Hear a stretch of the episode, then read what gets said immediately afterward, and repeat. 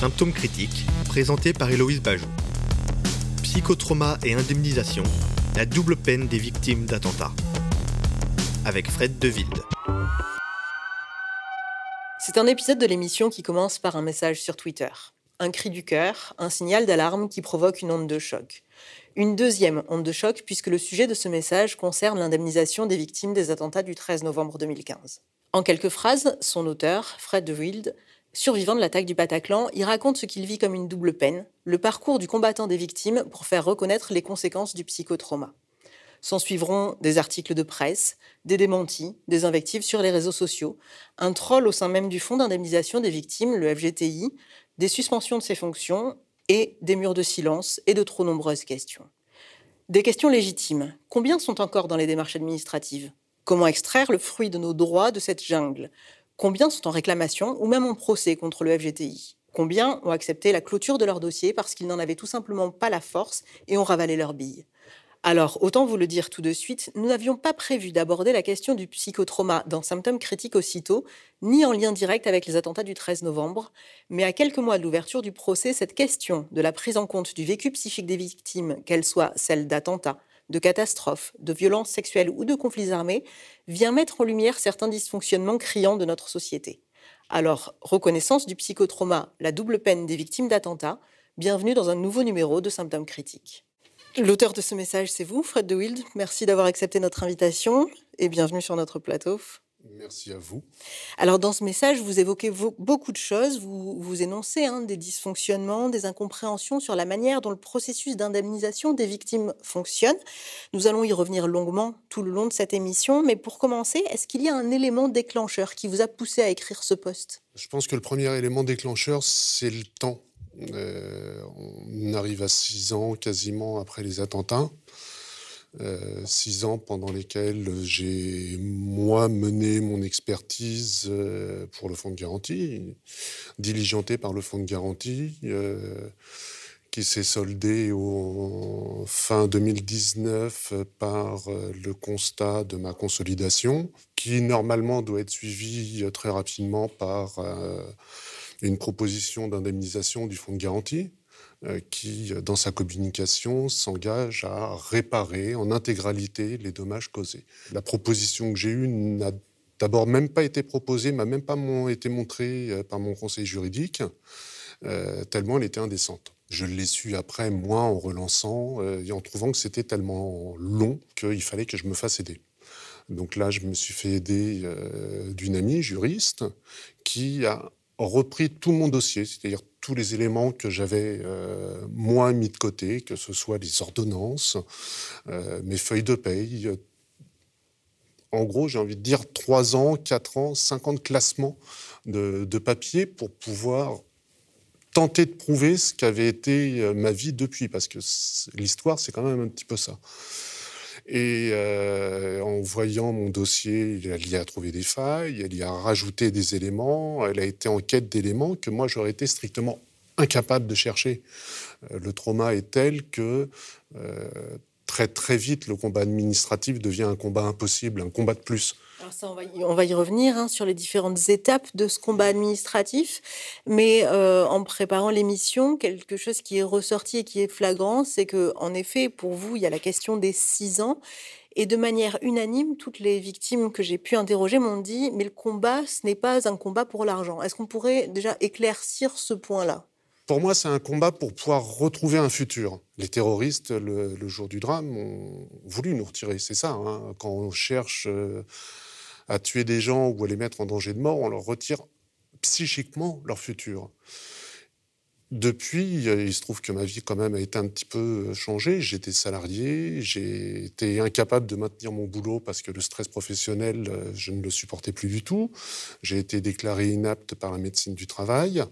Euh, je me suis séparé de la mère de ma fille, j'ai déménagé deux fois.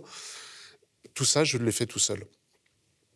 Et on arrive là à 6 ans avec une dose de, fatigue et de ras-le-bol de tous ces combats qu'on doit mener euh, pour tout. Et on se retrouve face à une inertie. Euh, il y a des objections du fonds de garantie, essentiellement, alors qu'on est censé être réparé pour moi, il ne faut pas voir les, choses autrement qu'une catastrophe nationale. C'est ce qu'on nous dit dans tous les discours politiques. C'est un événement national. Euh, on pensait, naïvement peut-être, mais on pensait qu'on allait être pris en charge à ce titre-là. On est en gros des martyrs euh, de la France.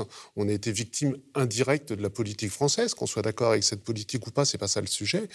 C'est on est des victimes indirectes de conflits qui ont été ramenés en France. Mais en fait, on n'a pas eu le droit à beaucoup d'égards par rapport à ça. Euh, les fois où j'ai demandé de l'aide après ma séparation pour essayer de retrouver un logement, euh, pour savoir de quoi j'allais vivre, euh, bah, ça a été par mes propres moyens que j'ai réussi à me reloger. je me suis retrouvé au chômage, mon salaire était divisé par deux. j'ai une pension alimentaire, j'avais ma fille à m'occuper, il y a tout d'un coup un salaire, un loyer, je veux dire, qui était largement supérieur à ce que j'avais avant. En tout ça, j'ai pas été aidé. Et le fonds de garantie, la seule réponse, et c'est ce que je dis dans mon courrier, qu'est-ce qu'ils ont fait pendant ce temps-là, c'était trois expertises. Et puis depuis l'expertise, c'est une attente, finalement, de l'indemnisation, oui, mais c'est l'indemnisation qui doit me permettre de retrouver un futur, de retrouver une vie qui ressemble à une vie, et pas une vie qui est dans l'attente de ce que je vais devenir demain. La procédure de calcul indemnitaire du fonds de garantie est souvent vécue par les victimes comme inégalitaire, un coup de poker ou à minima un processus obscur. Mise en cause, nous avons évidemment invité le fonds de garantie à prendre la parole dans l'émission. Proposition qu'ils ont déclinée en raison du contexte de crise, je cite, et même s'ils reconnaissent la pertinence de la question. Pour essayer d'y voir plus clair, nous nous sommes donc penchés sur un outil à leur disposition et qui pose les principes de l'évaluation des dommages à indemniser aux victimes. Nous avons donc passé la nomenclature dite d'Intilac au scanner. La nomenclature d'Intilac est une méthode de classification des préjudices corporels, et nous le verrons plus tard, cela a toute son importance, créée en 2005 par le magistrat et la commission du même nom, Jean-Pierre d'Intilac. Au départ établie afin de garantir plus d'équité entre les victimes, cette méthodologie visait à lister et à organiser une trentaine de postes de préjudice, ouvrant théoriquement droit à indemnisation. Utilisée quasi systématiquement par les fonds de garantie et en justice, il convient de noter que cette nomenclature n'a pas de caractère obligatoire. Mais faute d'autres outils, alors plongeons-nous en détail dans ces arcanes afin de comprendre comment les indemnités sont calculées. Tout d'abord, la nomenclature prévoit deux cas de figure différents selon si la victime est considérée comme directe ou indirecte. Par souci de clarté, nous ne nous intéresserons aujourd'hui qu'aux victimes directes, mais les grands principes restent les mêmes. Selon ceci, l'indemnisation doit être établie poste de préjudice par poste de préjudice. La nomenclature distingue donc d'un côté les préjudices économiques, comme la perte de ressources suite à une incapacité de travail, et de l'autre côté les préjudices non économiques, comme le déficit fonctionnel ou les souffrances endurées. En opérant cette distinction entre les effets patrimoniaux et non patrimoniaux des séquelles pour la victime, le groupe de travail entendait coller à la définition du handicap qui avait courte à l'époque, avec toute la difficulté de la reconnaissance du handicap psychique que l'on connaîtra par la suite. Dans chaque catégorie, une séparation est également faite entre ceux qui seront temporaires et ceux considérés comme permanents. Les préjudices temporaires, comme une prothèse ou la perte de revenus durant une hospitalisation, sont indemnisés au fur et à mesure. Les dommages permanents font l'objet d'une offre d'indemnisation après ce que l'on appelle la consolidation. La date de cette consolidation est fixée par l'expert médical. Elle correspond donc souvent à la stabilisation des conséquences des blessures physiques.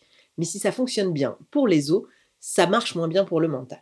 Car c'est bien beau d'établir la liste des postes de préjudice indemnisables, reste à en calculer les montants en fonction de leur gravité. Et c'est souvent là que ça se corse. SE, DFP, PEP, qu'il s'agisse des frais pour l'assistance par une tierce personne, des souffrances endurées ou du déficit fonctionnel permanent, à chaque sigle correspond un poste de préjudice et un barème issu de la jurisprudence dont la dernière version a été publiée par le Fonds de garantie en 2017. Si l'on prend l'exemple du poste souffrance endurée et préjudice esthétique, c'est plutôt simple. Ils sont indemnisés en fonction du degré de gravité, retenu sur une échelle de 1 à 7 par l'expert. Une victime avec des souffrances évaluées à 3 sur 7, par exemple, pourra prétendre à une indemnisation comprise entre 4 000 et 8 000 euros. La fourchette est déjà large. Mais prenons l'exemple du DFP, ou déficit fonctionnel permanent. Ce poste est censé couvrir non seulement les atteintes psychiques de la personne, mais aussi la perte de qualité de vie ou toute perte d'autonomie dans la vie quotidienne. Vaste programme. Le médecin missionné par le FGTI est alors censé fixer un taux de déficit fonctionnel, anciennement IPP, à la base du barème dit du concours médical de 2001. Mais nous y reviendrons. L'indemnisation dépend aussi de l'âge de la victime. Ainsi, pour un taux d'IPP évalué à 50%, pour une victime de 35 ans, on obtient dans le tableau un coefficient 3770 que l'on multiplie par le taux d'IPP de la personne pour connaître son éventuel montant d'indemnisation. Ici, 188 500 euros.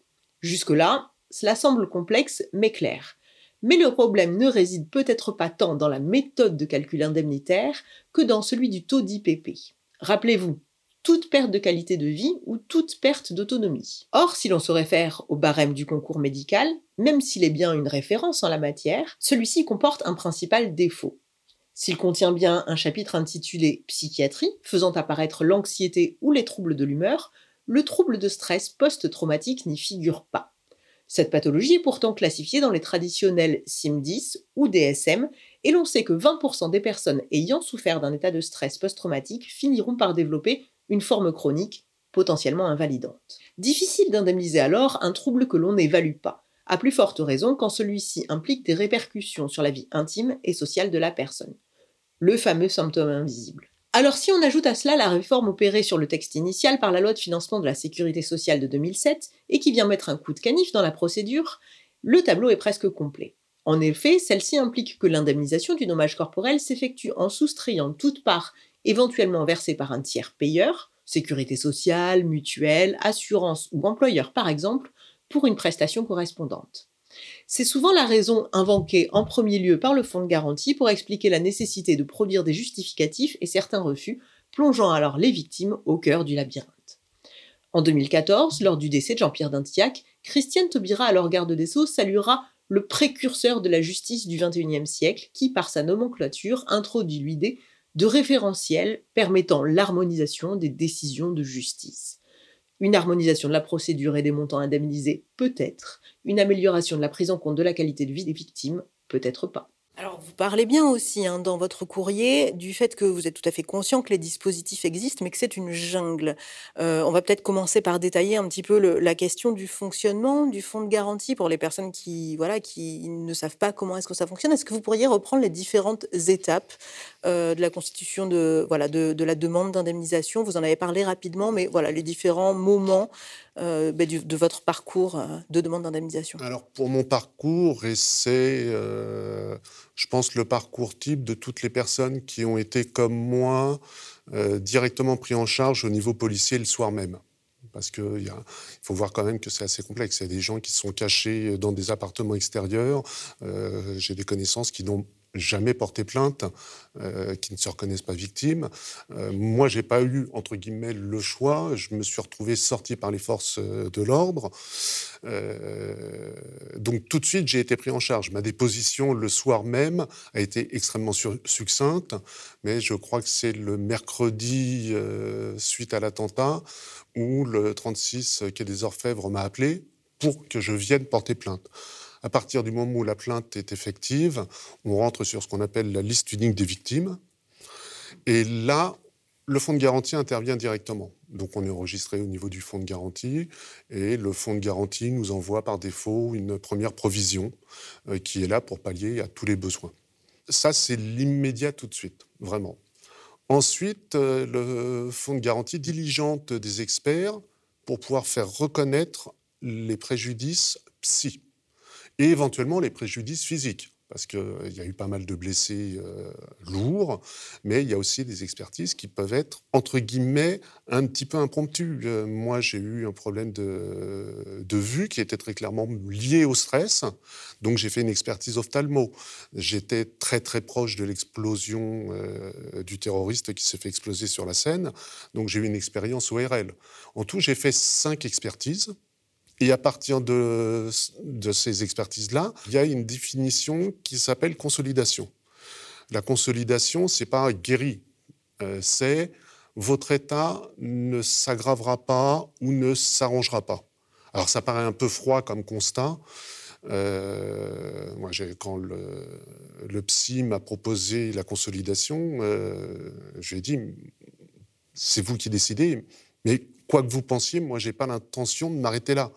Euh, pour moi, mon état doit s'arranger. Il en va de ma vie. Je ne peux pas rester dans cet état de souffrance malgré tout.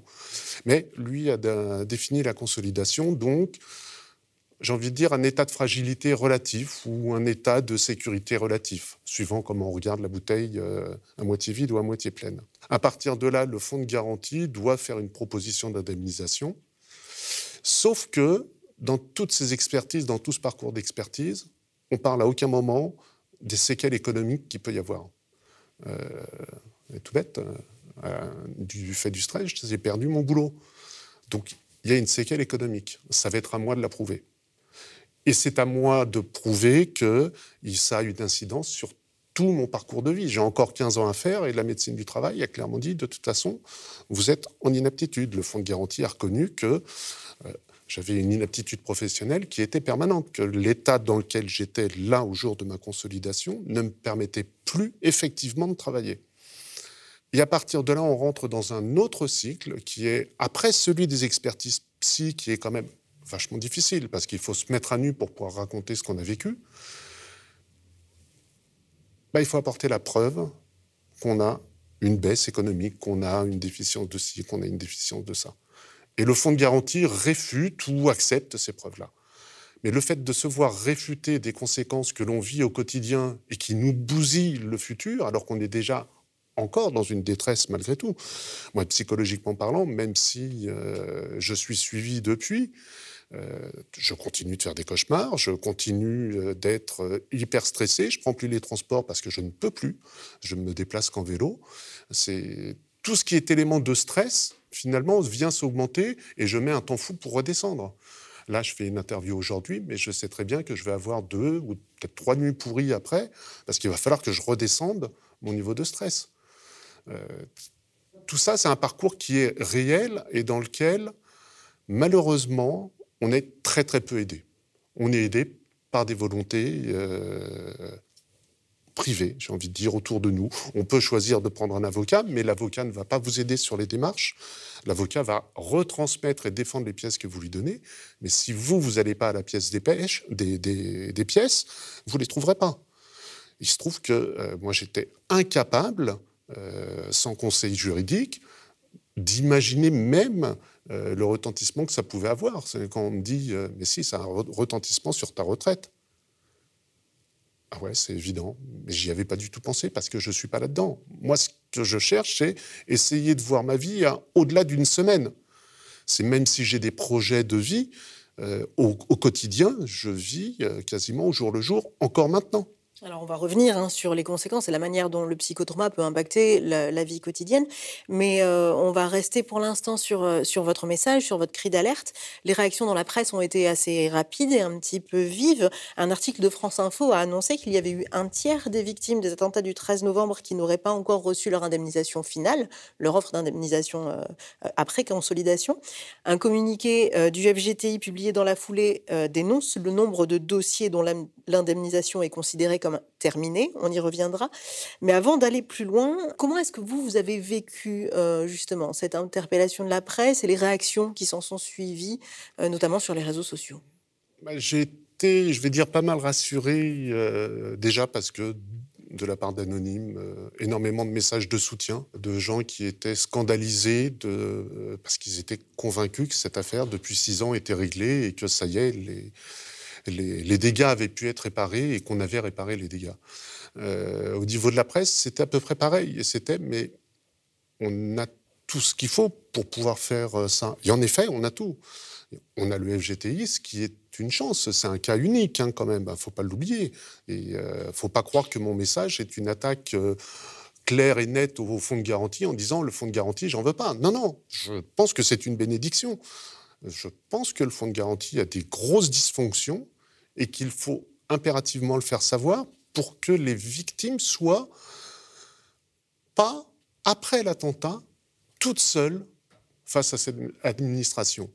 Et Françoise Rudesky le dit très très bien, elle a quasiment écrit tout ce qui était nécessaire aux victimes d'attentats, elle le dit elle-même, tous les organismes sociaux doivent aller vers les victimes, main tendue, main tenue. Mais ça n'est pas le cas une fois que ma consolidation a été effective, euh, le fonds de garantie m'a envoyé un courrier me demandant si j'étais d'accord pour que mon dossier soit transmis à la sécurité sociale et à l'ONAC. oui, l'ONAC, l'Office national des anciens combattants. puisqu'il se trouve qu'on a le statut particulier de victime civile de guerre. Je m'attendais à un écho, mais en fait, je n'ai pas eu d'écho. C'est par une autre victime, purement et simplement par hasard, en lui demandant comment est-ce qu'elle s'était sortie de sa situation, puisqu'elle arrivait en fin de droit Pôle emploi, euh, que ça faisait un moment que je ne l'avais pas eu au téléphone. Elle me dit, ben maintenant, je suis en pension d'invalidité. Mais c'est quoi cette pension d'invalidité? C'est comme ça que j'ai appris que j'avais le droit à ça. Et moi, il se trouve que j'étais en, statut Pôle emploi aussi, à la fin de l'année, euh, mes droits allaient euh, toucher à leur fin. Il fallait que je trouve une solution sur l'année. Parce que concrètement, dans l'accompagnement qui est proposé par le FGTI, mis à part les expertises, donc le fait que vous rencontriez des médecins experts pour évaluer quels sont, quels sont les dommages, quel est l'accompagnement? En quoi ça consiste? Pour moi, il n'y en a pas. C'est-à-dire que c'est là le gros défaut. Alors, je peux tout à fait comprendre. Sur le plan opérationnel, ils ont 190 personnes qui s'occupent de 100 000 dossiers. Euh, je comprends qu'ils ne puissent pas faire d'accompagnement, sauf que c'est leur communication, c'est leur rôle. Quand tout à l'heure je parlais de catastrophe nationale, pour moi c'est un effort national qui est à faire. Tous les organismes sociaux, euh, que ce soit la sécurité sociale, les, caisses de retraite, les CIL, les ça, tout devrait être connecté directement pour faciliter les démarches auprès euh, du fonds de garantie pour faciliter les démarches des victimes. Nous, on n'est pas en état de le faire.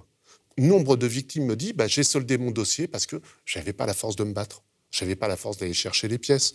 Nombre m'ont dit moi, je verrai mon dossier après le procès. Je ne peux pas faire deux choses en même temps.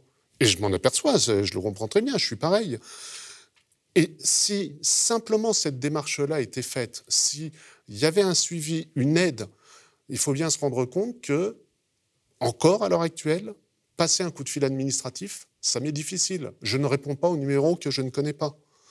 Euh, j'enregistre un nombre hallucinant de téléphones pour savoir qui est-ce, pour pouvoir éventuellement y répondre. Euh, mon dossier de pension d'invalidité, j'ai mis plus de six mois pour le remplir, pour recueillir toutes les pièces, pour le remplir et l'envoyer ça s'est soldé à la fin de l'année, c'est-à-dire ric-rac. Et j'ai appris par hasard, autre chose dans l'accompagnement qui, pêche, que, euh, alors c'était je crois sur Point Gouv, hein, euh, que la consolidation, un, an après la consolidation, c'était le délai pour demander la pension d'invalidité. Mais il faut le savoir. J'ai plein d'amis qui se seraient, qui auraient été très contents de pouvoir avoir la pension d'invalidité parce qu'ils sont dans des situations euh, similaires et qui ne le savaient pas, et qui ont pourtant été déclarés consolidés pour qui il y avait un gros défaut d'accompagnement, d'information. Et d'ailleurs, si on reprend hein, le communiqué de presse du FGTI, euh, sur les 2593 victimes des attentats du 13 novembre, euh, seule la moitié ont été euh, considérées comme blessés psychiques. depuis, donc sur cette, cette moitié considérée comme blessés psychiques, le FGTI déclare que depuis janvier 2017, 1800 déplacements ont été réalisés par les équipes. du coup, c'est quand même très peu au regard du nombre de victimes comment est-ce qu'on se débrouille, du coup, euh, bah, dans ce dédale des administrations pour trouver euh, comment avoir recours effectif à ces droits? Euh, Alors, les assos nous aident parce que, en étant un groupe, euh, on réussit à se passer les informations, à passer des informations, à se poser des questions. Alors, les associations de, victimes. Les associations de victimes, euh, essentiellement 13 11 15, l'association fondée par Georges Chaline et euh, Life for Paris qui avait été fondée par Maureen Roussel, qui sont des sources d'informations. Mais pour le cas de Life for Paris, ils sont 600, 700 membres. Euh, c'est clair qu'au niveau administratif, ils ne peuvent pas suivre tous les dossiers. Ils peuvent encore moins que le fonds de garantie. Ils peuvent passer des informations, mais la difficulté de mobilisation des victimes, bah, ils n'y peuvent pas grand-chose. Euh, je me souviens, moi, j'avais eu une réunion Pôle emploi, et puis euh, la conseillère Pôle emploi me dit, mais il faudrait quand même que vous fassiez un dossier MDPH. Je lui dis oui, je sais, je l'ai fait. Ça fait six mois que je l'ai rempli, il faut que j'aille le déposer, mais j'ai toujours pas le courage de le déposer. Alors MDPH, pour nos, pour nos téléspectateurs, c'est Maison départementale des personnes handicapées? Tout à fait. Et euh, parce que le, statut travailleur handicapé permettait éventuellement d'avoir des formations. Il se trouve que j'ai pas pas eu le courage de me lancer là-dedans, pas eu la force euh, de me lancer là-dedans. Je Le simple fait d'aller à un rendez-vous pour l'emploi déjà me stressait tellement. Euh, je me vois pas pour le moment en position. Je suis incapable de me mettre en position de réapprentissage de quelque chose. Euh, c'est pas de la mauvaise volonté, c'est vraiment, c'est une impossibilité euh, psychique. Le simple fait qu'elle me donne le numéro, le simple fait qu'elle me dise je connais la personne qui s'en occupe, appelez-la de ma part, ben je l'ai fait. C'est pas grand-chose, c'est rien, mais je l'ai fait parce que tout d'un coup j'étais en terrain un petit peu connu. Le fait de se retrouver devant une énième administration est extrêmement stressant pour moi. Et je ne pense pas que je sois le seul. Les retours, les discussions qu'on peut avoir avec les victimes, c'est souvent ça. On est dans un immobilisme qui nous fait peur mais bah, il faut quand même bien se dire les choses. C'est que beaucoup sont sortis. Euh, c'est une parole qui est récurrente, que moi j'ai eue aussi, hein, en se disant on est chanceux. Un an après, beaucoup disaient j'aurais préféré y rester. Et sans mesurer peut-être les conséquences que ça aurait sur votre vie psychique après. On ne mesure pas toute l'incidence que ça a, toute la souffrance que ça a, toute la difficulté qu'on va avoir à se mobiliser. Moi, le matin, je me bats pour sortir de la couette. Je me lève avec le Bataclan, je me couche avec le Bataclan. Et je ne sais pas combien de minutes par jour je ne pense pas au Bataclan, mais euh, j'aimerais pouvoir les compter.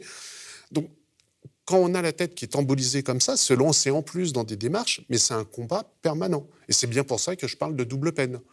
Le fait simplement qu'on soit accompagné, qu'on ait réellement cette main tendue, déjà changerait quand même beaucoup les choses. Il se trouve que le fonds de garantie prétend faire cet accompagnement, mais qu'effectivement, il ne le fait pas. Il y a des problèmes structurels pour le fonds de garantie pour le faire. Très clairement, avec quasiment 400 dossiers, 500 dossiers par personne par an, ils ne peuvent pas le faire. C'est évident, ils font du chiffre. Nous ne pouvions pas évoquer la question du psychotrauma sans parler du CM2R, le Centre national de ressources et de résilience, reconnu pour son expertise concernant le psychotrauma et dont le but est d'aider à l'approfondissement et à la diffusion des connaissances sur le psychotraumatisme et la résilience. Tout cela dans le but d'améliorer la prise en charge des victimes. Sur leur chaîne YouTube, de petites vidéos d'animation courtes permettent de comprendre. On regarde celle intitulée Les blessures invisibles, c'est notre traitement d'urgence.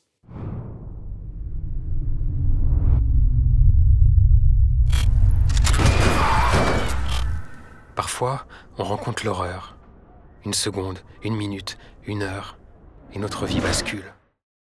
De ce face à face, nous pouvons garder des blessures, invisibles et douloureuses, qui nous replongent dans ces événements. Parfois ce sont des images, des sons, des odeurs même, qui déclenchent des souvenirs si intenses, si précis, qu'ils en semblent réels. De nuit comme de jour, ils peuvent surgir d'un instant à l'autre. À chaque flashback, à chaque cauchemar, tout semble recommencer, comme si rien n'était fini. Et tout est compliqué. Dormir, sortir, tout nous ramène en arrière. Même raconter ce qui s'est passé est difficile. On lutte sans cesse pour que les souvenirs ne nous submergent pas, jusqu'à l'épuisement.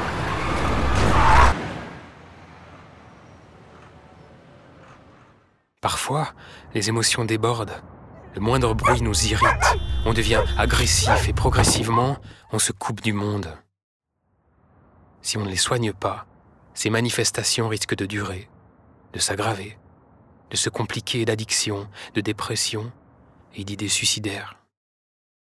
Les psychotraumatismes se soignent. Ne les laissez pas s'installer.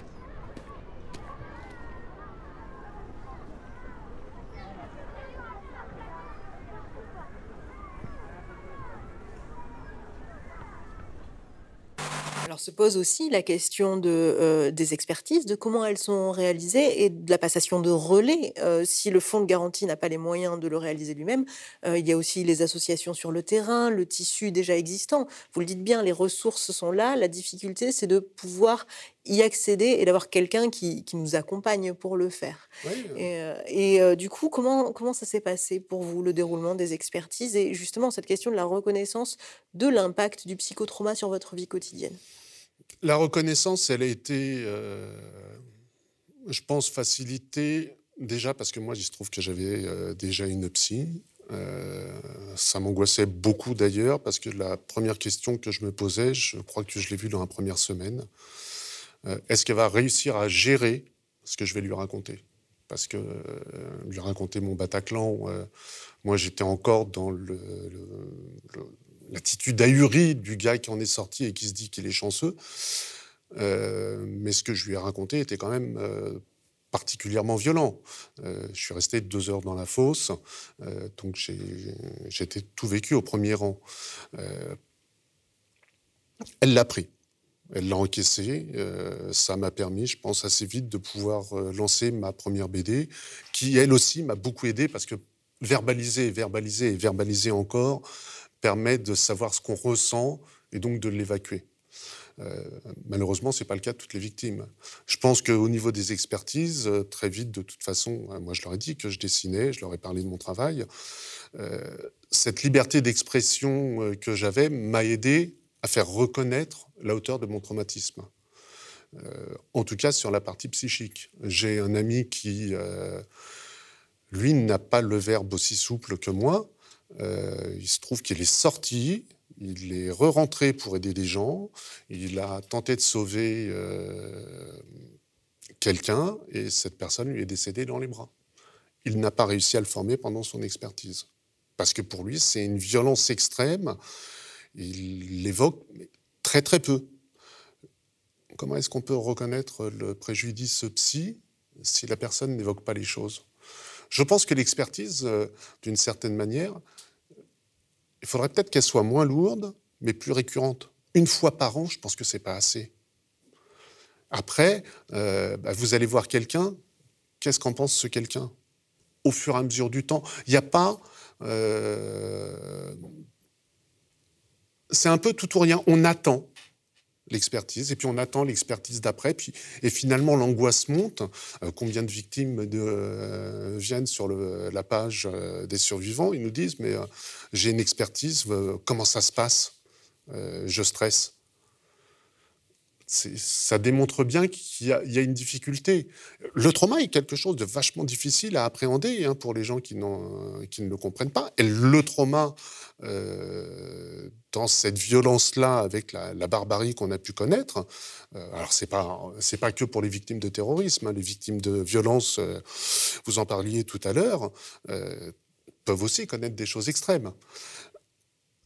C'est extrêmement difficile de se dire j'attends et là, on est un peu dans une position depuis le début d'attente, d'attente et d'attente. Et il y a un moment où on n'attend plus parce que nous, on voit notre situation couler. En tout cas, moi, je vois ma situation s'enfoncer. Alors d'attente et de demande de justification aussi, vous en parliez tout à l'heure, cette demande administrative, hein, cette formulation de euh, devoir prouver les pertes, les pertes de ressources, les changements de vie pour certains. Euh, comment est-ce qu'on y fait face? Bah, Difficilement. Euh, je, citais sur Twitter le, cas d'un ami, par exemple, euh, qui a perdu sa femme au Bataclan. Et euh, le fonds de garantie, pour qu'il puisse avoir le droit avec, les parents euh, de sa femme,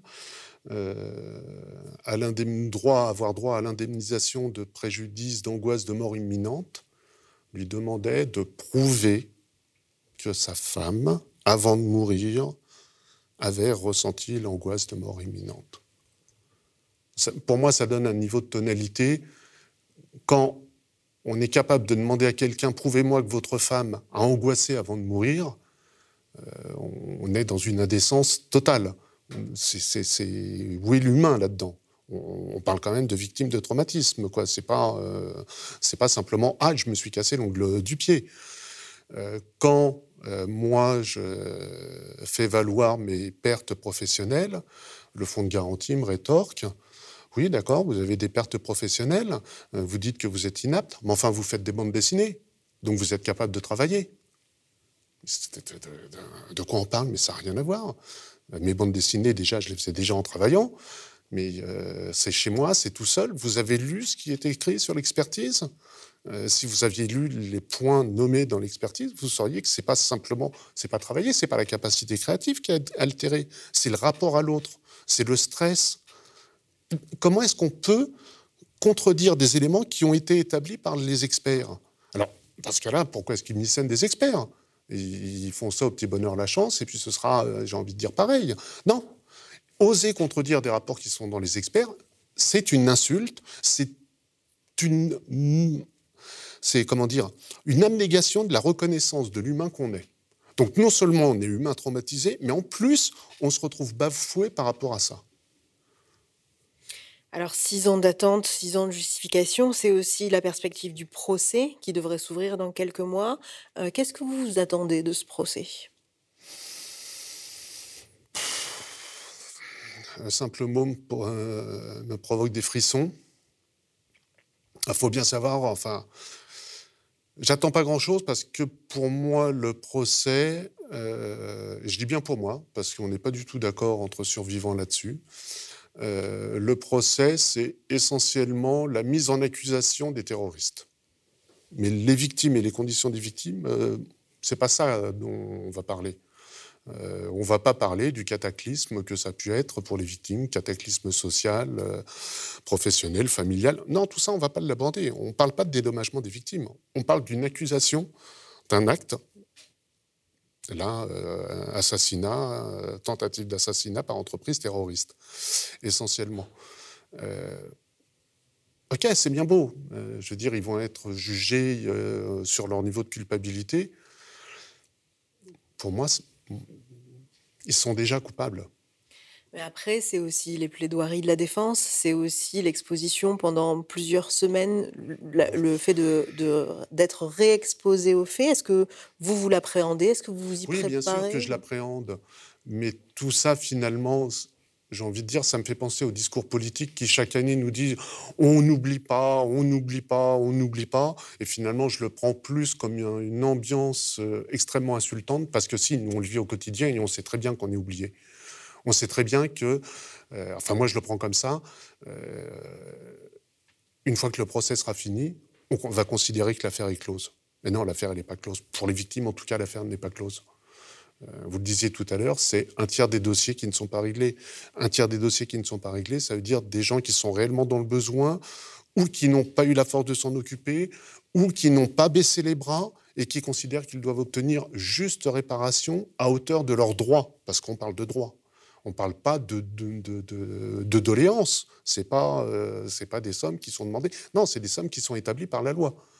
Euh, à ce propos, après le fonds de garantie, il y a le GIVAT, le GIVAT, qui est censé justement étudier les textes de loi pour donner euh, ce qui n'a pas forcément été attribué par le fonds de garantie. Ça montre bien qu'il y a un système de conflit. Déjà à la base, si on veut euh, négocier avec le fonds de garantie, il faut prendre quelqu'un pour se faire assister, généralement un avocat. Donc ça signifie bien qu'on est dans un rapport de conflit. Quand le fonds de garantie parle de confiance avec les victimes, bah, je suis désolé, moi le retour que j'ai de la majorité et mon cas, on n'est pas du tout en confiance avec le fonds de garantie. Et c'est pas ce qui s'est passé, les derniers événements avec euh, le fonds de garantie, qui vont nous mettre en confiance. Au contraire, là, il faut vraiment que la confiance soit renouée. Il faut vraiment que le dialogue soit renoué. Et je le répète encore une fois, comme l'écrivait Françoise Rudeski, tous les organismes sociaux doivent aller vers les victimes. Ça n'est qu'à ce prix-là, c'est pas à la charge du fonds de garantie de tout faire. On est un système étatique, il y a tout le système étatique qui doit être qui doit se prendre, se mobiliser pour ça. Il y a un élément essentiel à prendre en compte pour comprendre le vécu des victimes des attentats du 13 novembre, c'est sa dimension collective, voire sociétale. À la fois parfois source de souffrance, mais aussi vecteur de reconstruction. Et ce sont des personnes que vous connaissez bien, Fred, puisqu'il s'agit de Captain, et d'Armel Vautreau, avec qui vous avez publié Dessine-moi un trauma, qui nous en parle. C'est notre capsule Baume au cœur. Franck, 44 ans, éducateur et musicien. Euh, et j'étais au Bataclan le 13 novembre 2015. Alors depuis euh, décembre 2020, euh, j'ai clos ma procédure avec le fonds de garantie. J'ai passé cette consolidation un petit peu parce que bah voilà, un tenté, je pensais que ça allait. Non. Non, et qu'un jour ça peut claquer. Et il faut rappeler qu'on dit qu'on passe une consolidation. Ce que bien dire, on est consolidé, on n'est pas guéri. Donc ça veut dire que ça admet qu'un jour, on puisse, remettre le genou à terre. Sauf que quand on reçoit et qu'on accepte la, proposition finale, on signe un document comme quoi, entre guillemets, on ne va pas faire appel de ça. Qu'est-ce qui m'arrive si euh, dans un mois, deux mois, euh, cinq ans, je craque? Je fais quoi? Tout l'argent du monde ne pourra pas remplacer ce qui s'est passé, ne pourra pas réparer ce qui s'est passé, même dans nos têtes. Euh, maintenant, c'est bien que cet argent soit là, parce que des fois, on a un peu l'impression de compenser avec nos enfants, on se fait un peu plaisir, on, fait les travaux, on refait sa maison parce qu'il en a besoin. Voilà. Euh, mais rien ne pourra remplacer. Rien ne pourra remplacer. À un moment, la musique m'a aidé à, reprendre du souffle, mais il fallait que, je change un peu la structure, ma structure artistique, achat de matériel et paiement du studio. J'ai pu enregistrer un album. Entre ce que m'a donné l'ONAC et le crowdfunding que j'ai fait, j'ai pas déboursé ça de mon album. Donc vous, vous êtes psychanalyste, vous êtes également doctorante en neurosciences et trauma au sein du laboratoire Sphère du CNRS et de l'Université Paris 7. Votre thèse porte sur écrire le trauma à partir de des écrits des rescapés du Bataclan.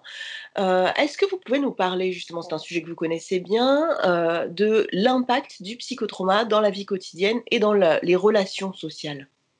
Eh bien, finalement, sans le faire exprès, vous, vous tendez une perche euh, magnifique parce que mon travail porte sur tous les écrits après les attentats de 2015 et pas les attentats du Bataclan. Et voilà, vous pointez quelque chose d'essentiel, c'est-à-dire que très souvent, on ramène les victimes des attentats de 2015 au Bataclan. Et c'est déjà quelque chose qui fait souffrance et que les rescapés soulignent sans arrêt. Hein, ils n'ont de cesse de le dire et sur les réseaux sociaux et dans les interviews. Les attentats de 2015, ça ne se résume pas au Bataclan. Il y a eu les terrasses, il y a eu les victimes collatérales. Et euh, déjà ça, c'est une façon pour eux de signaler qu'il y a une forme d'oubli ou une forme de déni euh, de toutes les victimes euh, de, de 2015. De quelle manière est-ce que cette forme de déni, cette forme d'oubli, cette forme de déformation de la mémoire de la population ou du récit général, euh, de quelle manière est-ce que ça vient euh, impacter leur quotidien et leur manière de, vivre euh, leur vie? Eh bien, finalement, ça les impacte parce qu'il y a une espèce de paradoxe, c'est-à-dire que à la fois euh, les gens sont dans ce déni, dans cet oubli que vous soulignez là, et en même temps ils sont, ils croient, en tout cas, ils sont dans la croyance d'une très grande connaissance des faits. Pourquoi? Parce que la grande particularité de ce trauma, c'est que c'est un trauma médiatique.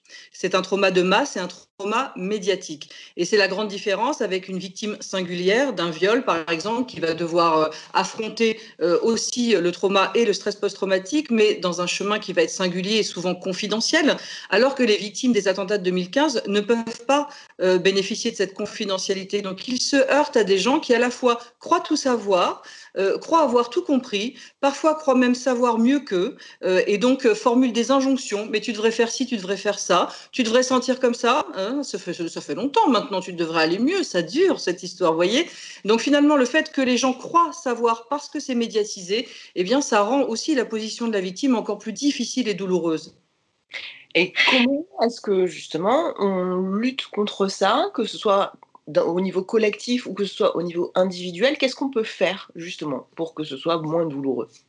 Il faut finalement euh, euh, accepter que ces victimes euh, sont des gens qui sont des personnalités nouvelles.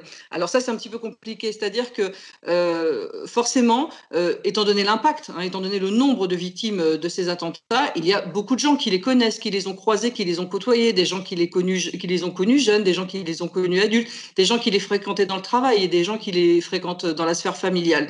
Et pour ces gens-là, il y a certains chocs, hein, évidemment. D'ailleurs, on, parle aussi des victimes collatérales parce qu'on a vécu soi-même le trauma, la la peur de perdre son fils, sa fille, sa petite fille, etc. Mais finalement, ce que, les gens n'arrivent pas à concevoir, c'est qu'ils vont devoir composer avec une personne nouvelle ils ne retrouveront pas la personne d'avant. La victime, elle le sait, elle en prend conscience très rapidement. Euh, quand, quand, une victime d'attentat, mais une victime de trauma en général, vient déposer chez un psy, la première chose qu'elle dit, c'est je voudrais revenir à ma vie d'avant. Et ça, très vite, on leur dit que ce n'est pas possible, qu'il va falloir composer avec une nouvelle vie. Ça ne veut pas dire une vie sans bonheur, mais il va falloir composer avec une nouvelle vie.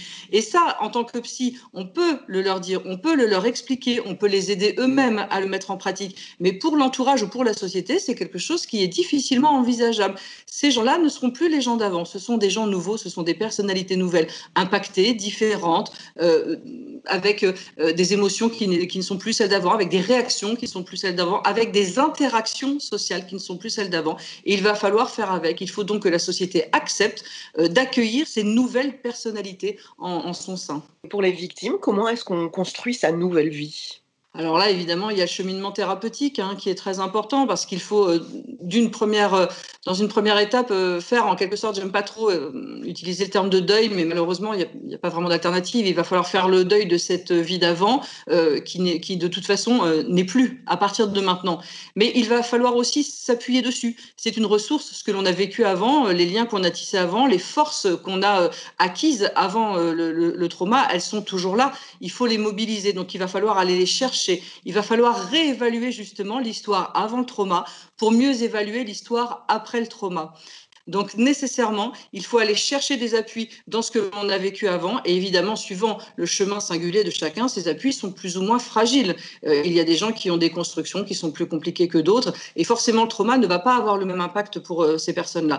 Et puis après, il va falloir composer avec ce trauma parce qu'effectivement, on ne peut pas revenir à la vie d'avant. On ne peut pas l'oublier. Ça, c'est une certitude. On ne peut pas l'oublier, sauf dans des cas d'amnésie traumatique. Et c'est évidemment tout à fait particulier. Mais en tous les cas, le trauma, on ne peut pas l'oublier. Il est bien là. Donc, il va falloir le traiter. Il va falloir le traiter d'abord de manière factuelle, c'est-à-dire remettre les choses dans leur logique et dans leur chronologie. Compléter très souvent ce que les, rescapés appellent le puzzle. Hein. Dans les écrits sur lesquels je travaille, il y a ce terme de puzzle qui revient quasiment dans 100% des ouvrages. Donc il va falloir d'abord compléter le puzzle pour restaurer du factuel dans les événements traumatiques. Ça s'est passé comme ça, pour finalement arriver à la conclusion que on n'aurait pas pu l'éviter et qu'on n'aurait pas pu agir autrement et que c'est déjà bien heureux qu'on soit là finalement. Et à partir de là, on construit le chemin. Donc finalement, il y a trois étapes principales. Hein. Réévaluer ce qui, les, acquis d'avant, réévaluer de manière factuelle les événements traumatiques et construire la suite. En s'appuyant sur ce que l'on a déjà comme ressources, il va falloir en trouver de nouvelles. Et ce chemin-là, il est vraiment singulier. Pour certaines personnes, la fameuse résilience euh, va être assez rapide, euh, va être à portée de main, et puis pour d'autres, c'est un chemin très, très, très compliqué, laborieux. Certains vont s'appuyer sur euh, les interactions sociales, certains vont s'appuyer sur le socle affectif, sur ce qu'ils ont pu construire dans leur enfance, sur leurs parents, sur leur famille, sur leurs amis. D'autres vont s'investir énormément professionnellement. D'autres vont s'acharner à construire quelque chose de nouveau. On a vu des rescapés, par exemple, faire couple, faire un enfant, se marier, faire le tour du monde, etc. Et puis pour d'autres, il va y avoir aussi la voie de la sublimation, qui est la voie de Fred de Wilde, par exemple, avec qui euh, je travaille, avec qui j'ai écrit un ouvrage, euh, où, là, il, passe par la création, il passe par le dessin, et ça ne se fait pas sans douleur, mais il passe en tout cas par cette voie-là, euh, qui est pour lui une, façon de mettre du sens, d'incarner à la fois le trauma, à la fois la peur qui en résulte, et puis d'essayer euh, de produire. Hein. On est vraiment dans, dans, la pulsion de vie à travers la sublimation. Merci beaucoup Armel Vautreau pour cette explication. Merci à vous. Alors, on, en parlait hein, de manière assez générale. Les rescapés avec qui j'ai pu préparer l'émission ont remonté l'importance de la solidarité en attendant qu'on puisse faire évoluer le fonds de garantie. Cette solidarité qui s'était créée entre vous, qui semble une ressource essentielle pour tenir. Est-ce que vous pouvez nous en parler justement, de la manière dont ça vous a aidé et de voilà de ce qui se passe entre entre euh, rescapés? Il faut savoir que, enfin, c'est un constat que j'ai fait, euh, je ne vais pas dire que c'est général, hein, parce que euh, le trauma, encore une fois, a plein de facettes, mais nombre de personnes avec qui euh, j'en ai parlé se sentent complètement en dehors de la réalité. On est rentré dans une autre réalité après ça.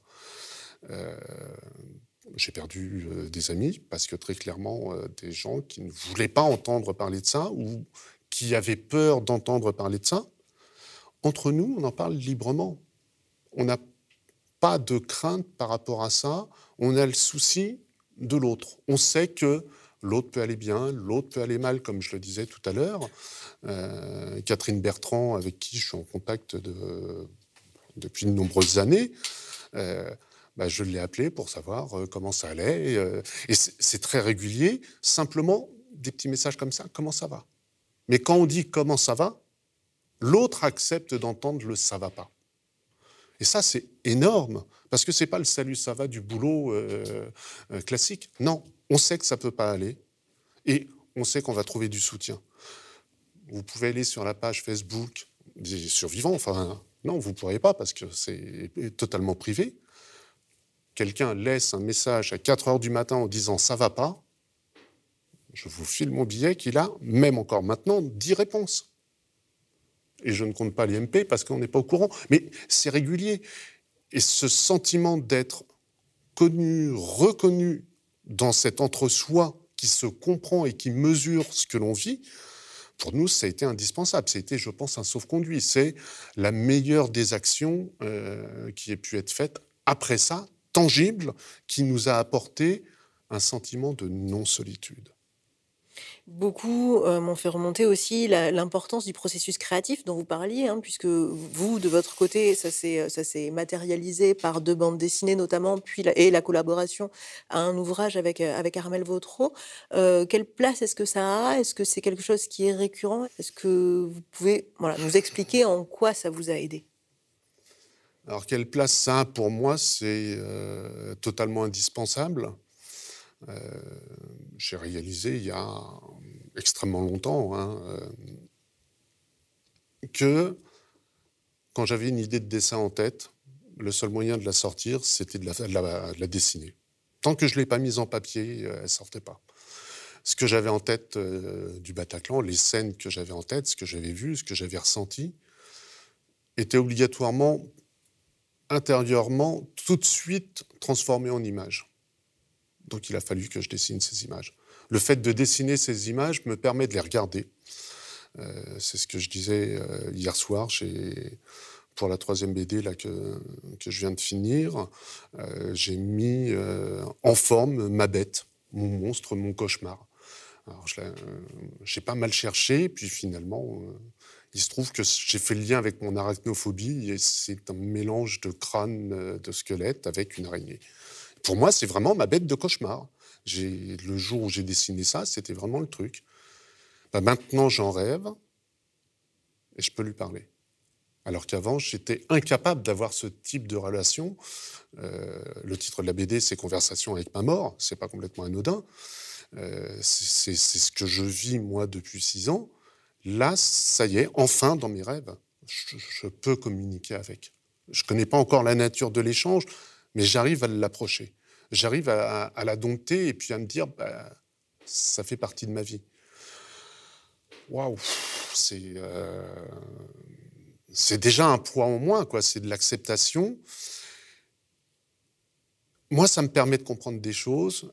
Et puis, bah, j'ai découvert au fur et à mesure du temps que pas mal de gens me disaient, euh, ça m'a permis, à la lecture de ça, de faire comprendre à ma famille ou de le faire lire à ma famille pour qu'ils comprennent ce que j'avais vécu. Ça m'a permis de trouver des mots qui me faisaient comprendre ce que je ressentais. Alors ça, c'est énorme. Pour moi, euh, ça me redonne une place. Là, euh, moi qui ai ressenti une éjection, ou du moins euh, une extraction complète de notre société, ça me redonne ma place, au moins dans une communauté. Alors, c'est pas ça ne veut pas dire que tout le monde m'apprécie, hein, j'espère que non. Euh, mais euh, au moins, j'ai une place. Et puis, je me suis aperçu au-delà de ça que euh, pas mal d'anciens militaires me contactaient.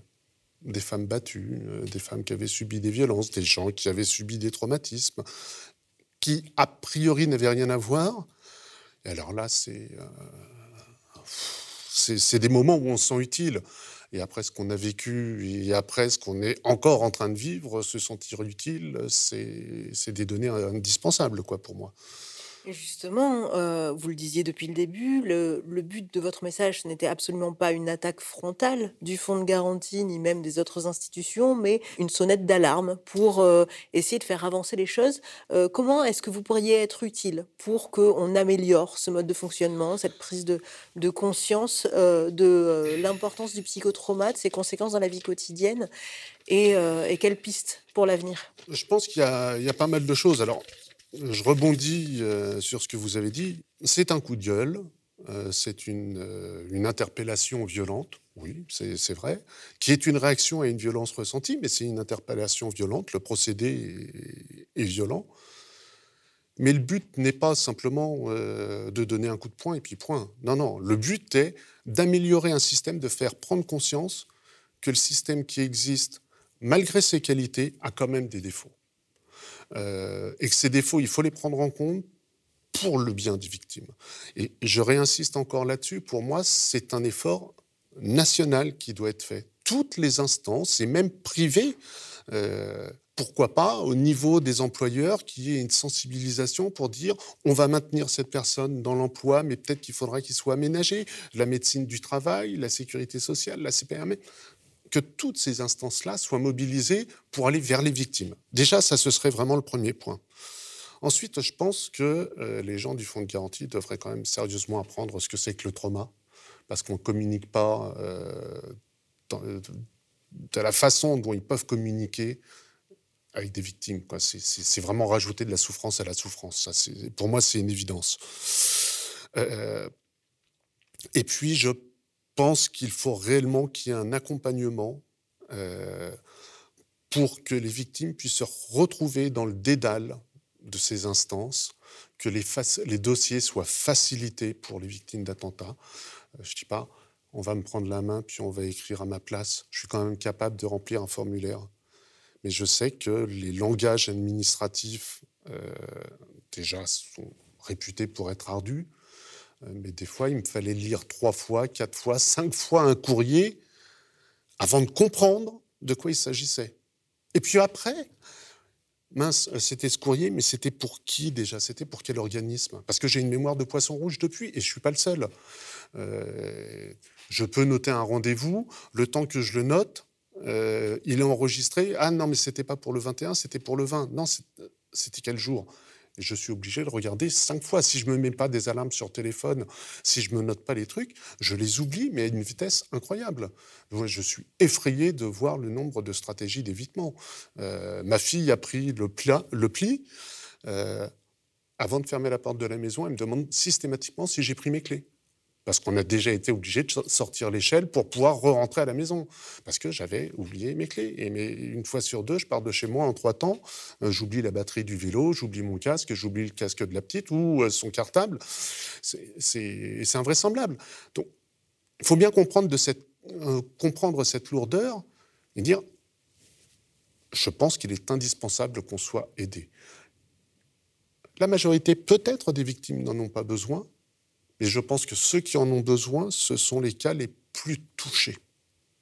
Et il faut vraiment le prendre en compte. Et ça, ça veut dire des moyens humains, par conséquent? Ça veut dire des moyens humains, ça veut dire aussi un réflexe administratif. Euh, on va me dire, euh, mais vous avez été pris en charge par les associations. Euh, dans le premier mois, je crois, après le Bataclan, j'ai reçu euh, le courrier du Fonds de garantie, deux, trois courriers de différentes associations, courrier de l'ONAC, mais j'étais même pas capable de comprendre ce qu'il y avait dedans. Je ne sais pas sur quelle période de temps après l'attentat euh, j'ai été en flou, mais quand j'essaie de m'en souvenir maintenant, je ne suis pas réellement capable de vous dire dans quel état j'étais. Donc recevoir simplement des courriers à ce moment-là, c'est pas suffisant. C'est pas euh, ah vous avez reçu votre feuille d'impôt donc il faut remplir votre feuille d'impôt. Non non c'est euh, l'aide psychologique dont on parle de calour. Euh, c'est des, des, humains, mm. c'est des gens et je leur dis encore une fois euh, peut-être benoîtement, mais on espérait qu'en tant que martyr euh, de la France, on aurait le droit à un statut un petit peu privilégié par, ça, par rapport à ça, une écoute, à être un tantinet chouchouté. Non, pas du tout. Euh, pour moi, on est vraiment dans la double peine. Mais ce sera le mot de la fin. Merci beaucoup, Fred de pour ce témoignage. Avant de nous quitter, je rappelle le titre de certains de vos ouvrages Dessine-moi un trauma avec Armel Vautreau aux éditions La Boîte à Pandore et les deux bandes dessinées mon Bataclan Vivre encore aux éditions Le Mieux et La Morsure aux éditions Belin. Un grand remerciement à l'équipe du Média, sans qui cette émission n'aurait pas eu lieu. Jordan Escoda, Guillaume Cagé, Elie Bonneton et Léo Legat à la réalisation. Merci aussi à Carole Damiani de Paris Aide aux victimes et au CN2R, à Franck et à Marianne pour leur aide à la préparation de cette émission. Ce numéro est tout particulièrement dédié aux survivants et survivantes de traumas de toutes sortes et dont une émission ne suffit malheureusement pas à aborder la situation. Promis, on ne vous oublie pas. Quant à nous, on se retrouve prochainement pour un nouveau numéro de Symptômes critiques et d'ici là, prenez bien soin de vous. Le média devient une coopérative, alors pour garantir son indépendance, n'hésitez pas à devenir sociaux et à nous soutenir sur le mediatv.fr. Et pour ne rien rater de nos contenus, abonnez-vous au podcast.